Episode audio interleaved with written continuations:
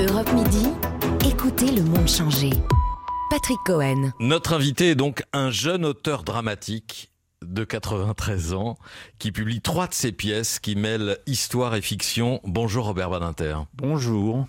Merci de nous accueillir chez vous. Cellule 107, nous sommes dans la prison de Fresnes en octobre 45 avec deux prisonniers, Pierre Laval, symbole de la collaboration, l'homme le plus détesté de France qui a dit je souhaite la victoire de l'Allemagne. Face à lui, René Bousquet, le préfet de police, l'homme de la rafle du Veldiv. Le premier doit être fusillé le lendemain, le second restera impuni acquitté pour service rendu à la résistance. Les dialogues que vous avez imaginés jettent une lumière terrible et passionnante, mais ils sont plausibles. Vous avez découvert, Robert Badinter, que Laval et Bousquet se sont réellement rencontrés en prison.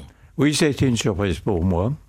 J'ai fait beaucoup de recherches sur euh, le procès Bousquet et euh, je me suis aperçu à ce moment-là euh, que Bousquet avait été la dernière personne à s'entretenir avec Laval avant sa tentative d'empoisonnement et son exécution. Je me suis dit, mais qu'est-ce qu'ils ont pu se dire? Avec cependant une indication précise.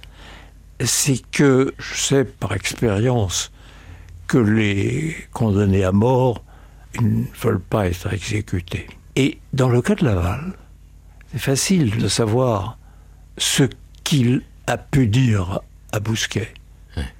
Tout simplement, vous prenez la longue déclaration de Laval au procès Pétain et vous prenez la déclaration de Laval à son propre procès et vous avez les lignes de défense. Ce qu'il n'a sans doute pas pu exprimer euh, à ces procès, à ces deux procès, mais que vous mettez dans sa bouche dans cette pièce, c'est son immense amertume à l'égard de Pétain. Oui, euh, pour moi c'est le, le, fil conducteur. C'est la haine, le terme n'est pas trop fort, de Laval à l'encontre de Pétain, et je pense réciproquement. Ouais alors que en face, Bousquet est un admirateur du maréchal Pétain. Et d'ailleurs, Laval euh, s'adresse à Bousquet dans votre pièce, dans les dialogues que vous avez imaginés. Dites-moi, Bousquet, pourquoi avez-vous aimé Pétain? Et Bousquet répond comme tous les Français. oui. Je l'ai aimé parce qu'il symbolisait la gloire de jadis, parce qu'il apparaissait comme un protecteur possible. Vous savez, c'est extraordinaire de penser qu'il y a eu deux grands, je dirais, des espoirs de la préfectorale française.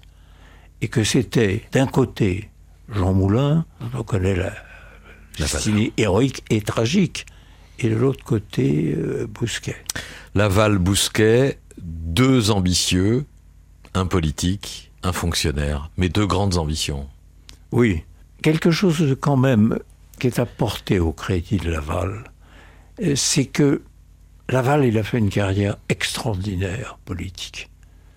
Laval, c'est quand même le fils du petit auvergiste auvergnat. De Châteldon. Oui, Châteldon. Euh, il disait chaud dans les meetings et tout le temps Je suis un enfant du peuple, moi. Et c'est vrai. Mais il a quand même été, euh, sous la Troisième République, 13 fois ministre et trois fois président du Conseil. Hmm c'est dire l'ascension prodigieuse de Laval. Il en tirait à la fois un avantage dans les métiers. Ah, je suis un fils du peuple, mais aussi ça témoignait de ce qu'il appartenait à l'élite républicaine. Et il s'était fait lui-même. Et il s'est dévoyé euh, auprès de Pétain, mais il se défend évidemment le sort des Juifs est au cœur des discussions entre Laval et Bousquet. Laval se défend avec le euh, système de défense qu'on lui connaît. J'ai laissé euh, les juifs étrangers pour protéger euh, les juifs français. Mais ce qui est vrai, c'est qu'entre Pétain et, Laval, l'antisémite, c'est Pétain. sauf que le maréchal a eu la prudence de ne jamais faire de propos publics dans ce sens, Robert Badinter. Oui, Pétain était, par son milieu d'origine, euh, l'armée, euh, la carrière militaire, évidemment, euh, disons-le, antisémite. Il a rajouté d'ailleurs des interdictions aux juifs, notamment en ce qui concerne la fonction publique. Mais Laval, lui, s'en fichait. Ça ne l'intéressait pas. Bon, euh, ça intéressait les nazis au premier chef, et euh, il a pris euh, des décisions qui étaient conformes à la volonté de ceux qu'il considérait comme les vainqueurs certains et les alliés potentiels.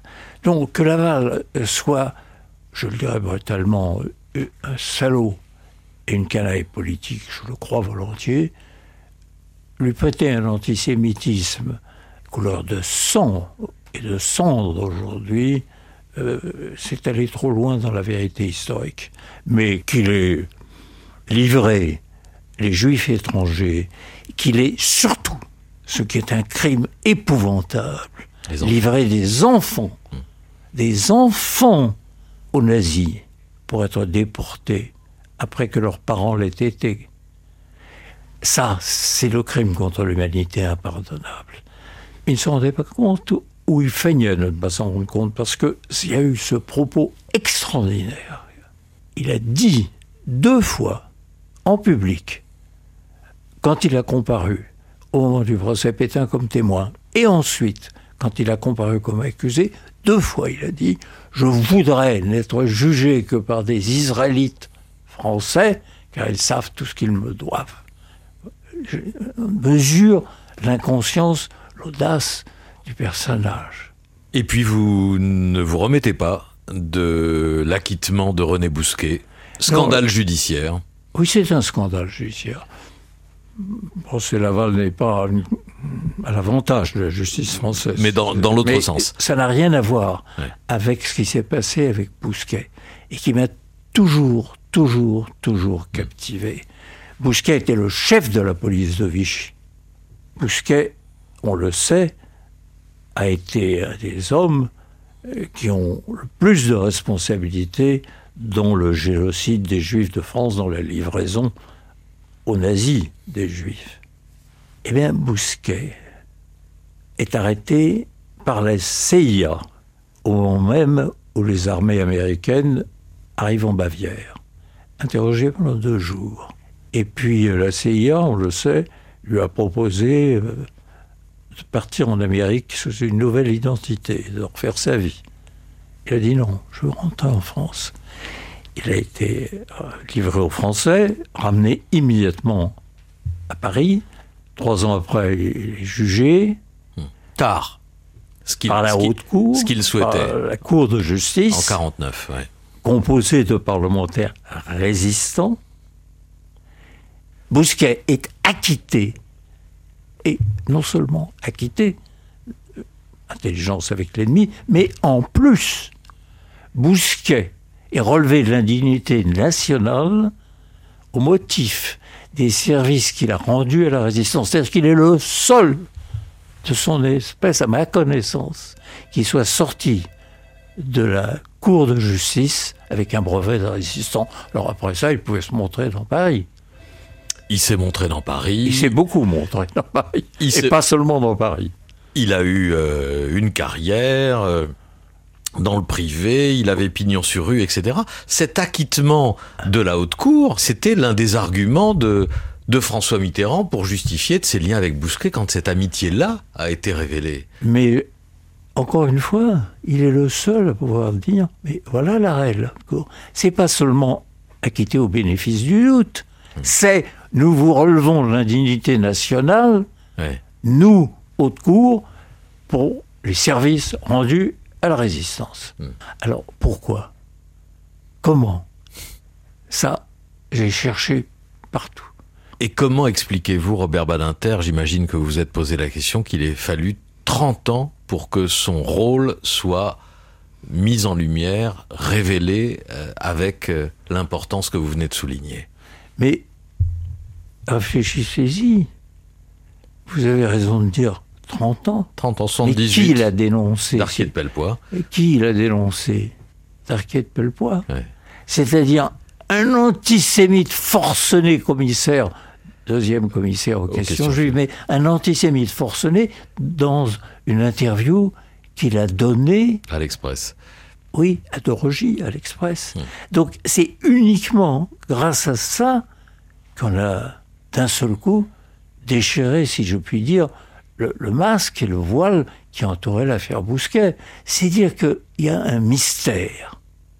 Moi, j'aurais tant voulu trouver qui pouvait être responsable de cet acquittement. Et pour ce qui est de, de François Mitterrand, je l'évoquais, c'est une affaire euh, privée entre Mitterrand et vous, Robert Badinter Il y a là, je tiens à le dire très simplement, moi, je n'ai jamais vu Bousquet de ma vie. Je sais que Bousquet et Mitterrand ne se connaissaient pas à Vichy. Après, il a été en prison. Donc le Bousquet qu'a fréquenté Mitterrand, c'est le Bousquet avec le certificat de résistance de la haute cour. On en revient toujours à ça. Pourquoi? Comment? Qui? Et moi, je ne le sais pas. Alors, le reste. Merci infiniment, Robert Badinter. Merci de nous avoir reçus. Merci d'être venu.